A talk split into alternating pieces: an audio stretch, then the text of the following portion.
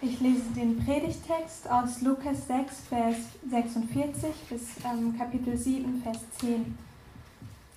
Warum nennt ihr mich immerfort Herr, wenn ihr doch nicht tut, was ich sage? Wisst ihr, wem der gleicht, der zu mir kommt, meine Worte hört und danach handelt? Ich will es euch sagen. Er gleicht einem Mann, der ein Haus baut und dabei ausschachtet und das Fundament auf felsigen Grund legt. Wenn dann Hochwasser kommt und die Flutwellen gegen das Haus schlagen, können sie es nicht erschüttern, so gut ist es gebaut. Wer aber meine Worte hört und nicht danach handelt, gleicht einem Mann, der ein Haus baut, ohne auszuschachten und ohne Fundament zu legen. Sobald die Flutwellen dagegen schlagen, stürzt es in sich zusammen und wird völlig zerstört. Das Volk hörte allem zu, was Jesus sagte. Als er seine Rede beendet hatte, ging er nach Kapharnaum. Der Hauptmann einer dort stationierten Einheit hatte einen Diener, den er sehr schätzte. Dieser war schwer krank und lag im Sterben. Als der Hauptmann von Jesus hörte, schickte er einige Älteste der jüdischen Gemeinde zu ihm. Sie sollten ihn bitten, zu kommen und seinem Diener das Leben zu retten. Die Männer gingen zu Jesus und baten ihn inständig, mit ihnen zu kommen. Er ist es wert, dass du diese, dass du diese Bitte erfüllst, sagten sie. Er liebt unser Volk und hat sogar die Synagoge gebaut. Jesus machte sich mit ihnen auf den, auf den Weg. Doch als er nicht mehr weit vom Haus des Hauptmanns entfernt war, schickte dieser ihm einige Freunde entgegen und ließ ihm ausrichten Herr, bemühe dich nicht, ich bin es nicht wert, dass du mein Haus betrittst. Deshalb hielt ich mich auch nicht für würdig, selbst zu dir zu kommen. Sprich nur ein Wort, und mein Diener wird gesund. Ich bin ja selbst dem Befehl eines anderen unterstellt und habe meinerseits Soldaten unter mir. Wenn ich zu einem von ihnen sage, geh, dann geht er. Und wenn ich zu einem sage, komm, dann kommt er. Und wenn ich zu meinem Diener sage, tu das und das, dann tut er es. Jesus staunte über den Mann, als er das hörte.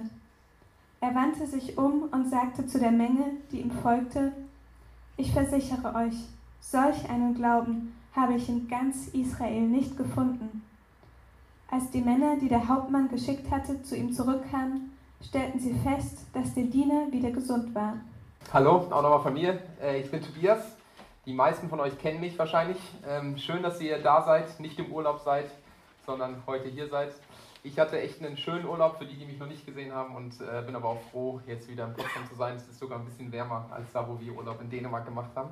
Aber äh, jetzt sind wir hier und ähm, manche von euch kennen meine Frau Renate, ich glaube, sie sitzt gerade draußen mit Emil, unserem Sohn. Und äh, meine Frau und ich, wir äh, lieben es, äh, Filme oder Serien zu gucken. Ich habe da schon öfter mal von erzählt. Und manchmal gucken wir auch, ähm, natürlich nur weil Renate das will, äh, so Romantik, Liebesfilme oder so Teenie-Komödien. Ich will natürlich gar nicht. Aber wir gucken das dann, er, erbarme ich mich und gucke mit. Genau, nein, so schlecht sind die manchmal gar nicht.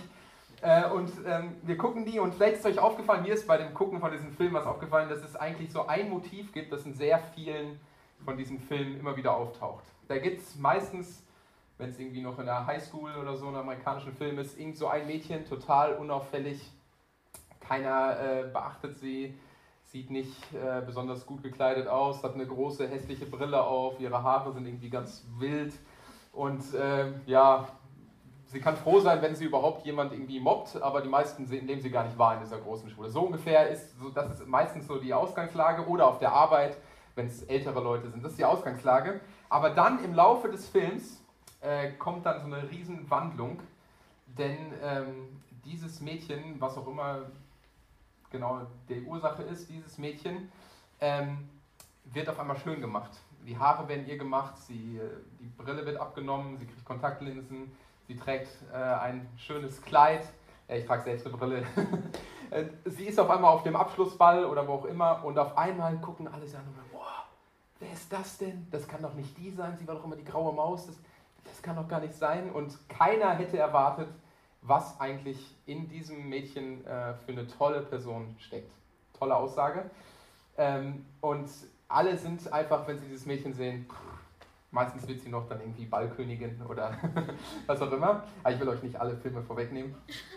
Ähm, das ist übrigens auch die Geschichte von Aschenputtel, glaube ich, so ganz grob. ähm, aber egal, bei Jesus äh, sehen wir, glaube ich, was ähnliches. Ich glaube nicht, dass Jesus äh, so eine ähm, Wandlung durchmacht. Er war der, den keiner beachtet hat und war so äh, ganz unscheinbar. Auf einmal ist er so eine tolle Person und alle denken, boah, wie sieht er denn aus? Nein. Aber bei Jesus war es ähnlich. Manche Leute kannten ihn ähm, und dachten sich, äh, was ist das denn für eine Person? Wer ist, wer ist denn dieser Jesus? Wie kann das sein? Manche kannten ihn von früher und haben gesagt, das ist doch der Sohn vom Zimmermann und jetzt läuft er hier rum und ähm, Jesus heilte Menschen, wir haben es ja gerade davon gehört, er, er ging herum und erzählte schwierige Sachen, die die Leute äh, irgendwie in den Bann zogen. Manche hingen wirklich, äh, ja, hingen wirklich an seinen Lippen, andere wurden wütend. Er saß mit Leuten zusammen, die, äh, mit denen man eigentlich nicht zusammensaß. Und ähm, die Leute haben sich wirklich gefragt, wer ist das? Wie kann das sein? Äh, Jesus war jemand, der wirklich Fragen hervorbracht. Wer ist diese Person? Hat er sich mit dem Teufel eingelassen? Ist er ein Spinner? Ist er irgendwie gefährlich für den römischen Staat jetzt? Wer ist er? Und es stellt sich, wenn man die Bibel liest und die Evangelien liest, raus, Jesus ist irgendwie mehr, als man denkt, so wie die Predigtreihe auch heißt. Und in der Geschichte, die gerade äh, Alisa vorgelesen hat, ist so ein Hauptmann, haben wir gerade gehört. Vielleicht kennt ihr die Geschichte. Ähm, dem geht es so, er ist wohl ein ganz guter Mann, so wird er dargestellt. Er ähm, ist kein Jude, vielleicht ist er Römer, auf jeden Fall als ein Hauptmann. Und Hauptmann hatte 100 Leute ungefähr, so wie er befehligt hatte, 100 Soldaten. Und er lebt da in, äh, in Israel und ähm, er wurde von den Leuten geschätzt. Er war anscheinend ein Gönner, er baute die Synagoge für die Juden, obwohl er wahrscheinlich aber kein Jude war. Er ähm, war angesehen so, dass sogar die Leute, diese ältesten Juden, heißt es ja im Text, dass sie zu Jesus gehen und sogar diese Bitte von dem Hauptmann erfüllen, obwohl sie es ja nicht müssen, es sind ja keine Angestellten von ihm, aber sie tun es. Er war also ein, ein sehr toller Mann, ein sehr netter Mann, jeder mochte ihn. Und dieser Mann, dieser Hauptmann, hatte ein Problem, denn sein Diener war krank. Er war sterbenskrank, heißt es hier, und vielleicht war der Diener sogar mehr als ein Diener für ihn, weil er nimmt richtig einen Aufwand für ihn auf, denn vielleicht war es sogar ein richtig guter Freund. Und das lässt ihn nicht los und es ist ein richtig großes Problem für ihn, dass sein Freund im Sterben liegt. Er hat wahrscheinlich schon alles versucht, alle Ärzte und ähm, nichts konnte diesem, niemand konnte diesem Diener helfen. Und dieser Hauptmann hört jetzt von Jesus. Er hört von diesem ja, Mann, der so viele Fragen hervorbringt. Und er hört, was Jesus sagt, was Jesus gesagt hat und was er ähm, für Wunder getan hat. Und dann bittet er, dieser Hauptmann jetzt diese jüdischen Leute, denen er die Synagoge gebaut hat, sagte, geh zu Jesus, geh zu diesem Mann und sag ihm doch, bittet ihn doch, dass er zu mir in mein Haus kommt und diesen Diener wieder gesund macht. Bitte, bittet ihn, dass er wirklich kommt. Und die Männer machen das und sagen, hier, Jesus, wenn du einem hilfst, dann diesem Hauptmann, das ist wirklich ein guter Mann. Und Jesus geht seine Antwort darauf, hören wir gar nicht, auf jeden Fall kommt er mit denen mit. Und sie gehen Richtung diesem Haus, von dem Haus zu dem Hauptmann. Und doch be kurz bevor sie da sind, kommen weitere Freunde von dem Hauptmann entgegen und sagen, stopp Jesus, stopp Jesus. Wir haben eine Nachricht von von unserem äh, Freund, von dem Hauptmann. Und er sagt, Herr, bemühe dich nicht, ich bin es nicht wert, dass du mein Haus betrittst. Deshalb hielt ich mich auch nicht für würdig, selbst zu dir zu kommen. Jesus, ich bin es nicht wert, auch nur in deiner Nähe zu sein. Und dann sagt er weiter, sprich nur ein Wort und mein Diener wird gesund. Ja, ich bin ja selbst dem Befehl eines anderen unterstellt und habe meinerseits Soldaten unter mir. Wenn ich zu einem von ihnen sage, geh, dann geht er. Und wenn ich zu meinem Diener sage, tu das und tu das, dann tut er es. Dieser Hauptmann war wahrscheinlich eine Person als Hauptmann, der es gewohnt war, dass Leute ihm Respekt entgegengebracht haben. Er war von, wahrscheinlich von der Besatzungsmacht. Leute mochten ihn, aber auch so, er war, hatte eine hohe Stellung. Und dieser Mann, er wendet sich jetzt völlig demütig an Jesus und sagt, Jesus, ich bin es nicht wert, dass du nur überhaupt in meine Nähe kommst. Ich bin es nicht wert. Aber er erkennt gleichzeitig, wenn Jesus diese Person ist, von dem, was ich gehört habe, dass er, dass er Menschen heilen kann, dann ist er, bin ich es absolut nicht wert, in seine Nähe zu kommen, aber dann ist auch er genau die einzige Person, die mir helfen kann, die meinem Diener helfen kann. Dann ist er die Person, die absolute Autorität und Macht besitzt und die gleichzeitig die Macht hat, Dinge zu verändern, die es wert ist, dass ich mein Vertrauen wirklich auf ihn setze. Und das macht er. Und Jesus, ähm, das kommt nicht so oft im Neuen Testament vor. Er ist absolut erstaunt, als er das hört. Ich dachte erst, warum ist er so erstaunt? Aber er ist, er ist wirklich erstaunt, weil dieser Hauptmann, er war kein Jude, er wusste nicht viel. Ähm, er hatte vielleicht Jesus sogar noch nie selbst ähm, gehört, er hat nur davon gehört, dass er Wunder getan hat. Und dieser Hauptmann, er hat erkannt, wer Jesus ist. Er hat erkannt, okay, dann bin ich es absolut nicht wert, zu ihm zu kommen. Aber dann kann er mich retten. Und Jesus sagt, ich habe so einen Glauben in ganz Israel noch nicht gehört. Ihr, ihr seid quasi aus meinem Volk und ihr wisst so viel mehr. Ihr habt gesehen, was ich alles getan habe. Ihr wart bei mir, habt vielleicht meine Worte gehört und ihr habt nicht das erkannt, was er erkannt hat. Dass Jesus wirklich eine, eine große Autorität besitzt. Und dann, ähm, wirklich toll, der Diener wird wirklich gesund. Jesus heilt ihn genau in dem Moment, ähm, wo, wo er das ausspricht. Wenn man dann weiterliest im äh, Lukas-Evangelium oder an anderen Stellen in den Matthäus-Evangelium, sieht man, dass Jesus immer mehr solche Dinge tat und die Frage wurde immer dringlicher bei vielen Leuten, wer ist dieser Mann? Wer ist es? Wer, was, was, wer ist er? Was tut er für Dinge? Und selbst Johannes der Täufer, ich weiß nicht, ob ihr ihn kennt, es war ein Mann, der war ähm, auch ähm, von vielen Juden zu der Zeit wirklich geachtet, weil er war vor Jesus schon in die Wüste gegangen und hat dort Menschen getauft. Leute, die gesagt haben, ja, ich will wieder zu Gott umkehren, die hat er da getauft. Und dieser Johannes der Täufer, er stellt sich irgendwann auch die Frage, wer ist dieser Jesus? Und er schickt seine Leute zu Jesus und sagt, fragt ihn, wer er ist. Und er sagt, ähm, fragt ihn, bist du der, auf den wir die ganze Zeit warten? Bist du der, der kommen soll? Oder sollen wir noch weiter warten? Und Jesus antwortet darauf nicht mit Ja oder Nein. Er sagt dann zu den Jüngern äh, von Johannes den Täufern, er sagt, Geht zu Johannes und berichtet ihm, was ihr gesehen und gehört habt. Blinde sehen, Lahme gehen, Aussätzige werden geheilt, Taube hören, Tote werden auferweckt und den Armen wird Gottes gute Botschaft verkündet. Was sagt Jesus mit diesen Worten? Die Juden hatten eine Erwartung und Versprechung im Alten Testament, dass irgendwann in einer Zeit in Israel genau diese Sachen, die Jesus hier beschreibt, Taube hören, ähm, und so weiter, dass diese Sachen in Israel passieren werden.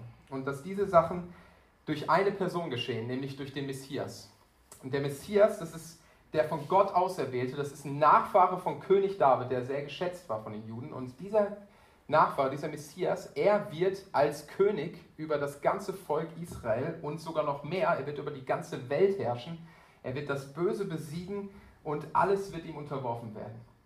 Und wenn Jesus sagt, dass diese Dinge gerade passieren, dann sagt er eigentlich äh, nicht ja, aber er, doch, er sagt ja. Er sagt nicht nur, äh, diese Dinge passieren jetzt, der Messias ist irgendwie, sondern ich bin die Person, durch die Dinge geschehen. Ich bin dieser Messias, auf den ihr wartet. Ja, Johannes, es kommt kein anderer, ich bin es. Ich bin nicht irgendein Prophet, ich bin mehr als irgendein Prophet, ich bin mehr als ein Wundertäter, ich bin mehr als irgendein weiser Philosoph, ich bin äh, mehr als ein barmherzig netter Mensch in allem, was Jesus sagte, und wenn ihr die Evangelien liest, dann äh, ist es manchmal schon ziemlich provokant, drückt sich dieser Anspruch, den Jesus hat, aus. Er redet ständig vom Reich Gottes und sagt, ich bin selbst der König in diesem Königreich. Und das bedeutet, dass Jesus viel mehr ist. Er ist der König, der Herr über die Welt, über die Schöpfung. Und was ist das, was ein König macht? Er herrscht über Menschen. Und Jesus sagt, wenn er vom Reich Gottes hört, wir hatten das in der Predigtreihe über das Vaterunser, dass dieses Reich nicht irgendwie lokal begrenzt ist, sondern das Reich in den Herzen von den Menschen ist. Und er sagt, wenn er sagt, ich bin der König, dann heißt es, Jesus hat den Anspruch, und das ist, was er sagt, er möchte über alle Menschenherzen wirklich herrschen und regieren.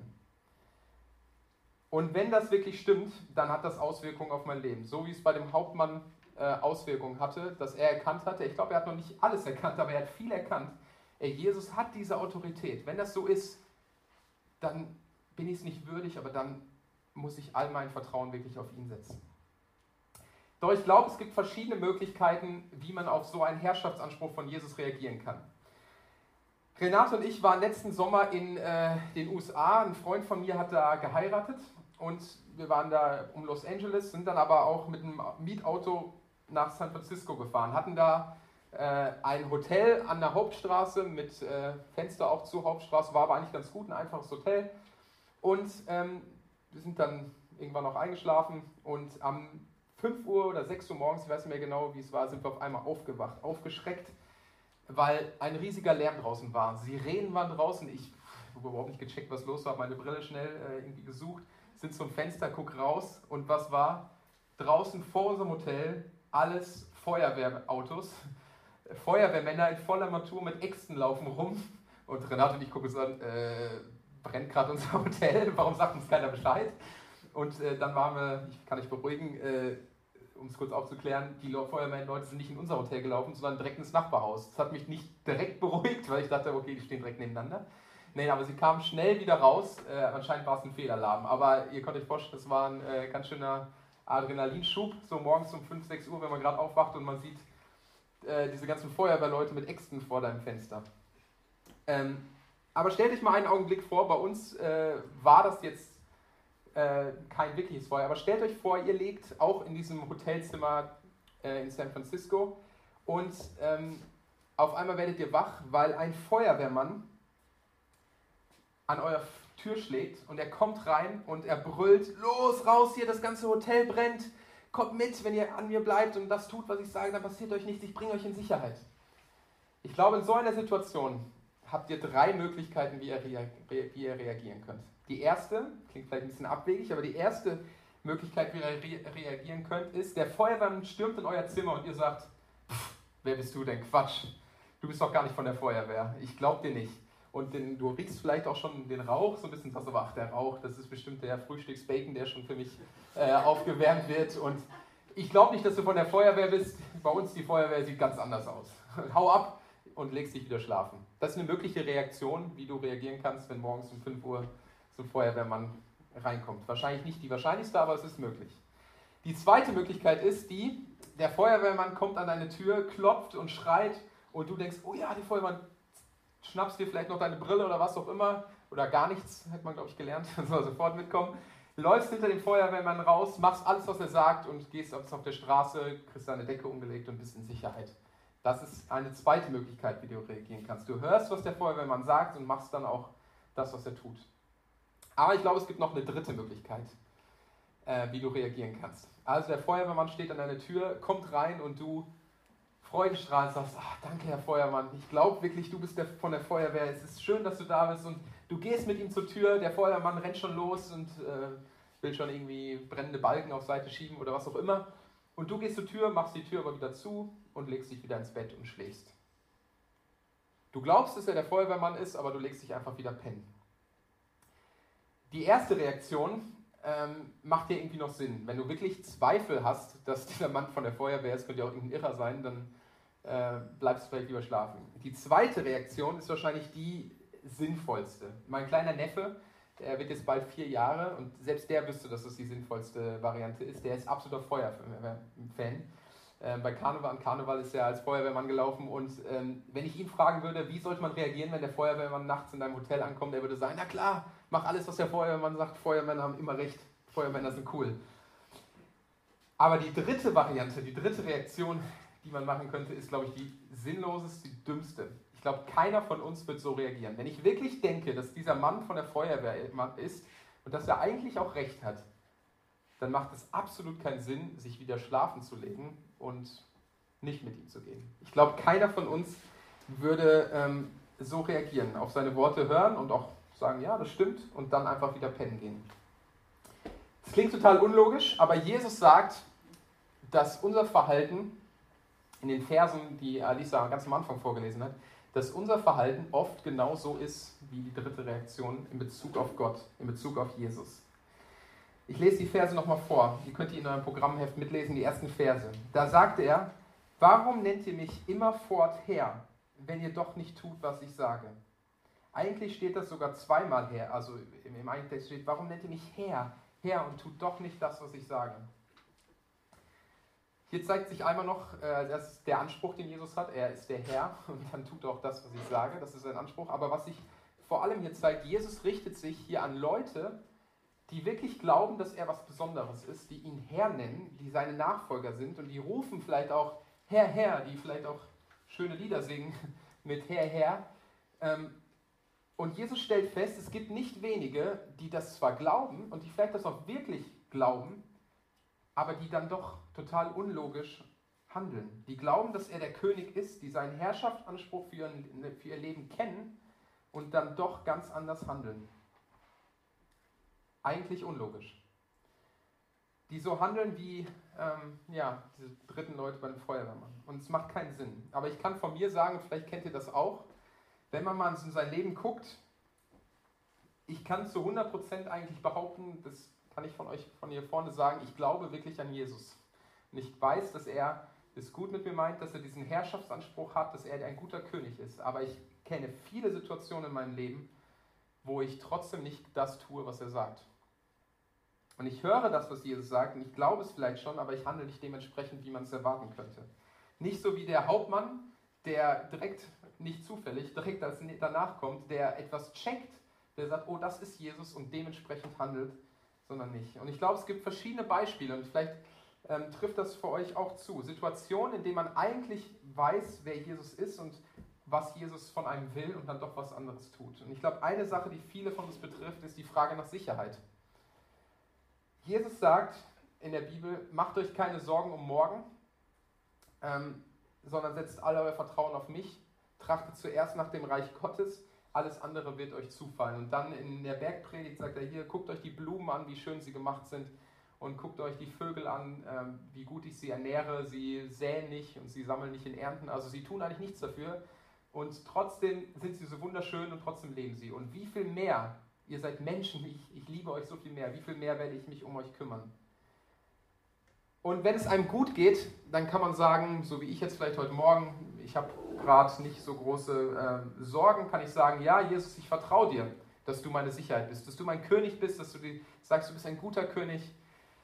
Aber es gibt Situationen, und die kenne ich aus meinem Leben auch, dann stellt man fest, dass auf dem Konto nicht mehr so viel Geld ist, vielleicht ein Minus vom Konto steht, wo schon lange Zeit vielleicht keine Arbeit gefunden werden kann, wo man nicht weiß, wie man in Zukunft eine bezahlbare Wohnung finden kann. Und in solchen Situationen ist es auf einmal nicht mehr so leicht zu sagen, okay, Jesus sagt, vertrau mir, dann handle ich dementsprechend auch. Auf einmal wird es echt schwer. Und gerade, glaube ich, wenn man Verantwortung noch für andere Menschen hat, wenn man einen Partner hat, wenn man Familie hat, dann wird es noch mal viel schwerer, weil man denkt, ich muss doch irgendwie was tun und ich muss doch auch meinen Teil, wie, wie kann Gott das überhaupt zulassen? Aber in solchen Situationen habe ich die Möglichkeit, mich zu entscheiden. Will ich Gott vertrauen? Will ich vertrauen, Jesus, dass er ein guter König ist, dass er sich um mich kümmert oder will ich es nicht? Eine andere Situation ist, ähm, dass Jesus viel über Geld spricht. Er sagt, sammelt euch keine Reichtümer hier auf der Erde, sammelt euch Reichtümer und Schätze im Himmel. Und ihr könnt nicht dem Geld dienen und mir. Wenn ich das höre, dann kann ich sagen, ja, Jesus, danke, dass du es endlich mal sagst, endlich mal den ganzen Millionären hier, die vielleicht am Heiligen See in ihren Willen wohnen, die müssen das endlich mal hören. Das kann ich sagen. Ähm, vielleicht stelle ich bei mir aber auch fest, und das stelle ich bei mir sehr häufig fest, ähm, dass es so ist, dass ich Jesus Worte höre und ähm, sie aber gar nicht an mich herankommen, sondern sagt Jesus, ja, das ist echt gut. Der Michael, mein Freund, der müsste das echt mal hören, das mit dem Geld. Der hängt so an seinem Besitz. Wenn der das mal hören würde, das wäre echt gut. Oder gerade ich vielleicht als Prediger, da müsste ich mal wieder drüber predigen. Ich glaube, einige hier bei Erlebt, äh, die müssten aber was über das Geld hören. Und ich glaube, ich merke das bei mir, ich, ich habe so eine, so eine richtig wie so, eine, so einen Schutzpanzer um mich herum. Ich höre die Worte von Jesus, aber die prallen einfach wieder ab. Und ich leite sie auf andere Leute. Ach, der Manuel, der. Und leite es einfach weiter. Äh, und es kommt gar nicht an mich heran. Ich habe so einen Schutzpanzer aufgebaut. Aber ich glaube, wenn Jesus von Reichtum redet dann, äh, und von Geld spricht, dann fängt das nicht erst bei einer siebenstelligen Summe, die auf meinem Konto ist, an, sondern es ist völlig egal, ob ich 200 oder 2 Millionen Euro auf meinem Konto habe. Die Frage ist, wie setze ich mein Geld ein? Was ist mir wichtig? Kann, was bestimmt mein Leben? Und will ich das neue Handy, das neue Kleid kaufen? Will ich möglichst viel Geld zurückleben, dass ich ein, eine gute Rente habe? Ähm, und später ein gutes Leben führen kann. Äh, träume ich von dem Haus ähm, auf dem Land mit schönem Garten. Das sind alles keine schlechten Dinge. Aber bestimmen die mein Handeln, wie ich mein Geld ausgebe, wie ich mein Geld einsetze. Und Jesus sagt, ihr sollt Geld als ein Geschenk von mir ansehen und es dementsprechend einsetzen. Aber wieder die Situation, ich höre das, was Jesus sagt, aber ich kann mich entscheiden, will ich ihm da vertrauen, dass es Sinn macht, das Geld so einzusetzen auf ihn zu vertrauen, nicht auf mein Geld oder nicht. Aber es gibt dabei auch viele Alltagsentscheidungen, kleine Entscheidungen, wo sich das ausdrückt. Ähm, wenn ich vielleicht äh, mich gerade total über eine Person aufgeregt habe, vielleicht auch total zu Recht, weil diese Person einfach missgebaut hat und in dieser Situation entscheide ich mich, und das ist kein langes Abwägen, entscheide ich mich, will ich jetzt mit, vielleicht mit anderen über diese Person ablästern oder will ich es nicht? Will ich Gott gehorchen, dass ich sage, nein, ich will es nicht tun oder nicht? Oder ich bin auf meiner Arbeit und stehe ich zu meinem Glauben? Glaube ich, äh, will ich Jesus bekennen oder in meinem, meinem Sportverein oder wo auch immer? Oder sage ich, ach, ich halte mich lieber im Hintergrund, ich weiß ja eh nicht, ähm, ich weiß ich weiß ja nicht, was ich sagen soll. Ich habe eh keine guten Argumente. Äh, mein Glaube selbst ist ja schon so mickrig, was soll ich überhaupt sagen? Und ich merke bei mir, dass ich großen, große Möglichkeiten habe, mir da irgendwelche Ausreden irgendwie einzubauen, warum ich das dann doch nicht machen sollte. Oder vielleicht ähm, der Punkt, dass ich andere höher schätzen soll als mich selbst. Vielleicht denkst du, ja, ist ganz einfach. Ich merke, das ist manchmal gar nicht so einfach, wenn man in der Familie ist und in, oder in der Ehe und dann, man ist, kommt nach einem Tag, ist völlig fertig nach Hause und sage ich, ja, ich habe jetzt Anspruch, dass ich jetzt meine Ruhe habe. Ihr könnt jetzt mich mal alle in Ruhe lassen. Ich will mich jetzt mal aufs Sofa hauen und einfach entspannt sein. Oder sage ich, nein, meine Frau, meine Kinder, ich will sie höher schätzen als mich. Und es geht nicht darum, dass ich meine Ruhe kriege, ähm, sondern die anderen. Aber ich merke in mir, dass da eine Stimme ist in dem Moment, nein, ich weiß, ich soll es nicht machen, aber ich will jetzt meinen Willen haben. Wie so ein kleiner Mann in mir drin, der da brüllt, nein, ich will jetzt doch, ich will das haben. Und ich stelle das an so vielen Punkten fest. Und ich weiß nicht, vielleicht ein Punkt ist vielleicht auch noch Sexualität. Glaube ich, wenn Jesus sagt, ähm, Sex ist, Sexualität gehört in den Rahmen der Ehe, glaube ich das? Und äh, meine das vielleicht so und handle ich auch dementsprechend? Oder finde ich genug Argumente, um das irgendwie wieder in eine andere Richtung zu lenken und sagen, ja, man kann es ja auch anders sehen, es gibt auch Stellen, man kann es so. Ist eine Frage. Ich stelle bei diesen Punkten fest, dass es mir oft so geht, dass ich so handle wie ähm, in dem dritten Beispiel, dass ich Jesus Worte zwar höre, aber dann doch nicht danach handle. Ich habe genug Ausreden, genug Schutzschilder um mich aufgebaut. Oder der Alltag ist einfach zu voll, dass ich gar nicht keine Zeit habe, wirklich mich darauf einzulassen, was Jesus von mir will. Aber manchmal bin ich mir auch bewusst, dass das, was ich tue, falsch ist. Und ich entscheide mich bewusst dagegen, gerade in kleinen Situationen. Es ist vielleicht eine, eine Sünde oder was auch immer. Und ich weiß, dass ich das eigentlich soll, aber ich will es in dem Moment einfach tun. Und vielleicht rede ich mir ein, und vielleicht schaffe ich das auch, äh, mir einzureden, ah, es ist doch nicht so schlimm und merke dabei eigentlich, dass ich mich da selbst äh, am ehesten betrüge und Gott erst recht. Aber vielleicht rede ich mir auch ein, ähm, 80 oder 90 Prozent reichen auch auch. Ich kann doch eh nicht perfekt als Christ leben. Ähm, und das stimmt. Und Jesus weiß das und ich weiß das. Äh, das stimmt. Ich kann es nicht. Aber Jesus Anspruch als König ist, dass er sagt, ich will 100% von eurem Leben. Ich will jeden Bereich, jeden Winkel eures Denkens, eures Wollens und eures Fühlens bestimmen. Und ich weiß, ich schaffe das nicht und ich bin wahrscheinlich schon manchmal froh mit 60 oder 40 Prozent und realistisch gesehen schaffe ich wahrscheinlich 1 Prozent.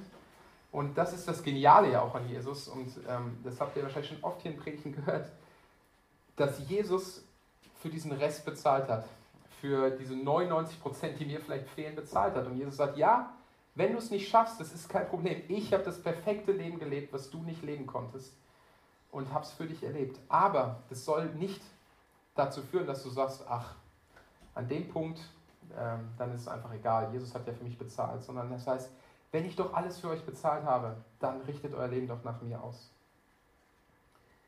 Und Jesus sagt, du kannst mich nicht als guten Freund, als Vater, als dein Retter haben, ohne mich nicht auch als König zu haben, der wirklich einen Herrschaftsanspruch über euer Leben hat. Und vielleicht sitzt du jetzt gerade hier und denkst, puh, harter Tobak, was der da vorne erzählt. Ähm, mir ging es in der Predigtvorbereitung diese Woche auch so, wo ich einige Punkte äh, in meinem Leben angeguckt habe, wo ich dachte, es gibt einige Punkte, wo ich da ähm, nicht so handle, wie es Jesus eigentlich sagt.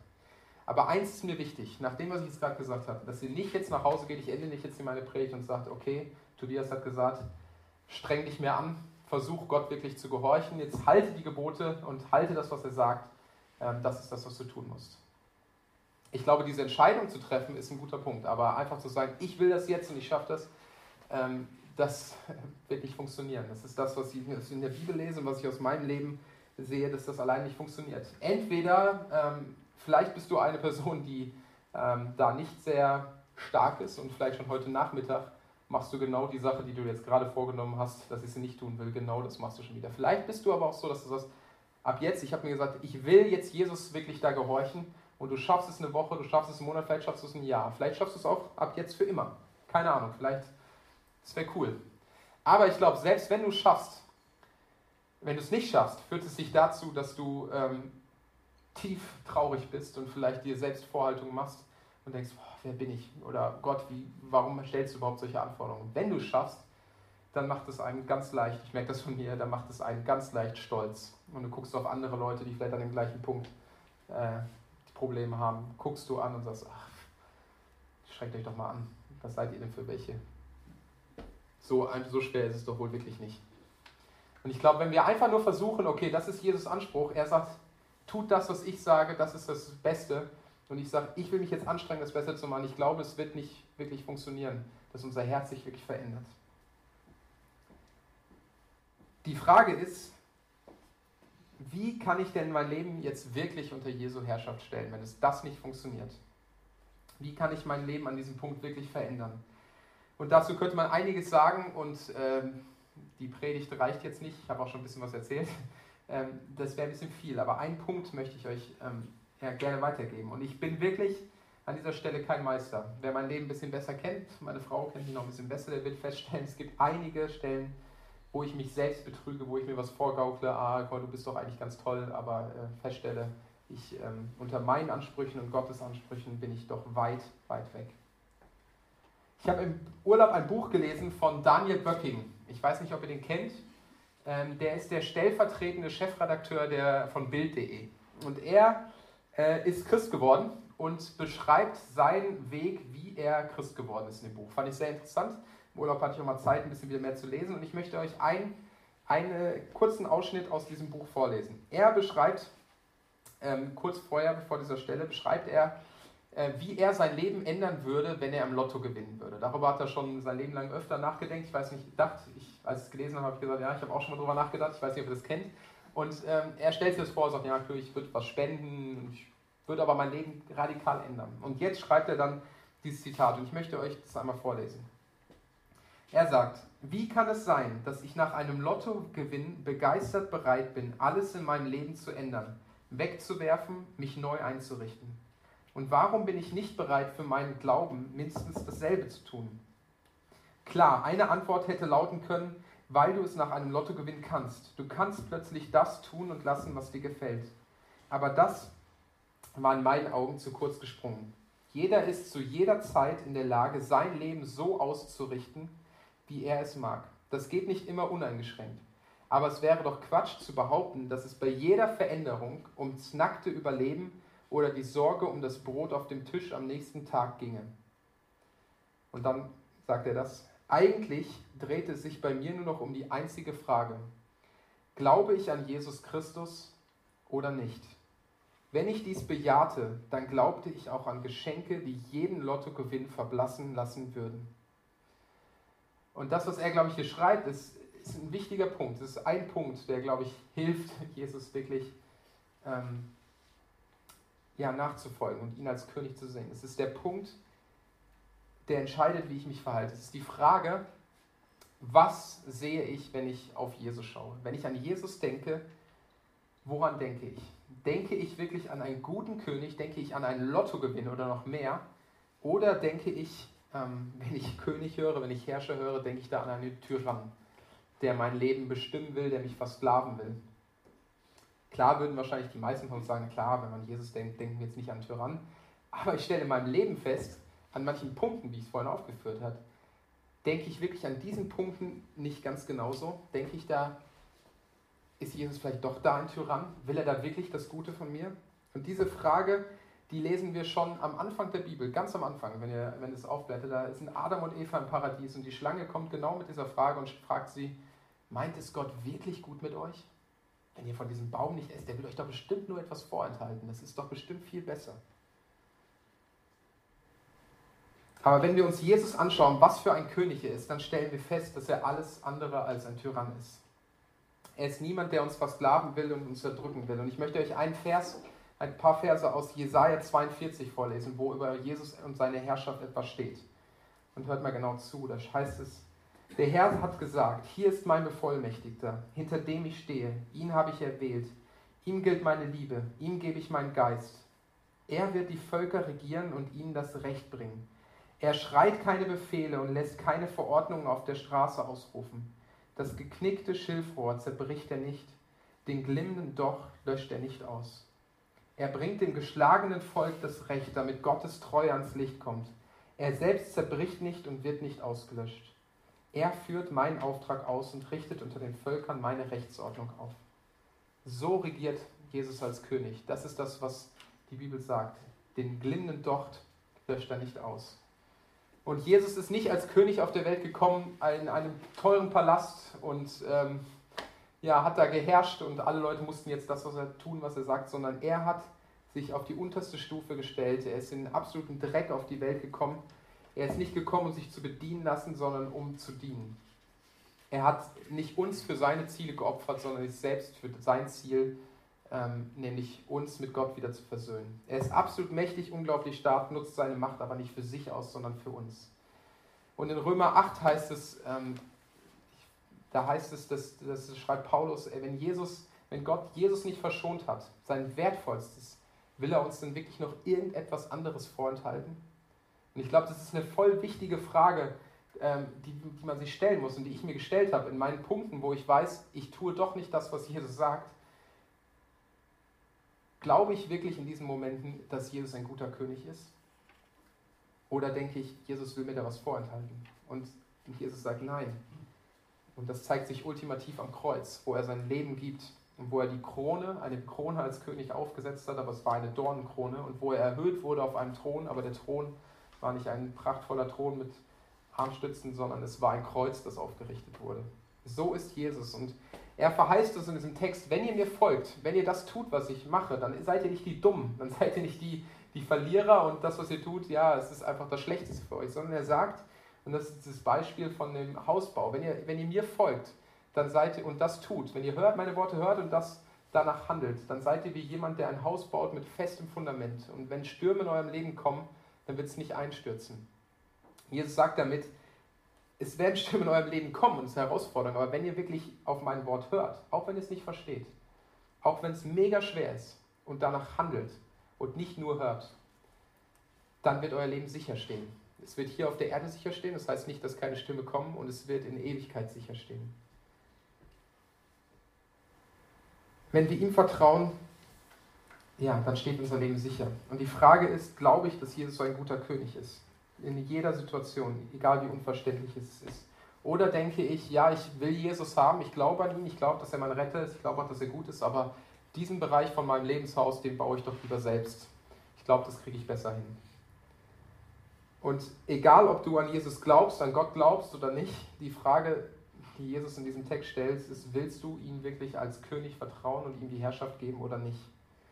Und in den einzelnen Situationen in meinem Leben bin ich oft nicht so reflektiert, darüber nachzudenken, wenn es gerade darum geht, tue ich jetzt das, was Gott will oder nicht, darüber nachzudenken, ah, meint es Gott wirklich gut mit mir, sondern da kommt es einfach darauf an, tue ich das jetzt, was Jesus sagt, oder tue ich es nicht? Und ich stelle manchmal fest, ähm, dass ich genau das nicht tun will. Ähm, da hilft vielleicht manchmal einfach nur, ich festgestellt, zu Gott zu schreien, Jesus, Heiliger Geist, du lebst in mir, hilf mir, das Richtige zu tun. Ich will gerade was anderes tun. Aber oft entscheidet sich früher. Und damit möchte ich enden. Denkt darüber nach, wirklich mal darüber nach. Heute geht nicht einfach jetzt nach der Predigt nach Hause und denkt, oh, war ganz nett, was er gesagt hat, oh, war ein bisschen langweilig, sondern denkt darüber nach. Meint es Gott wirklich gut mit euch? Ist er wirklich ein guter König? Und denkt darüber nach, genau an den Punkten, wo er sagt, da finde ich es schwer, ihm nachzufolgen. Und ich glaube, diese Frage entscheidet vieles, wenn man sich die wirklich äh, stellt, entscheidet vieles über mein Verhalten, was ich ähm, tue. Jesus ist ähm, ein guter König, aber er ist, glaube ich, mehr als ich denke. Noch viel, viel mehr. Und ähm, das wollte ich euch einfach mitgeben. Amen.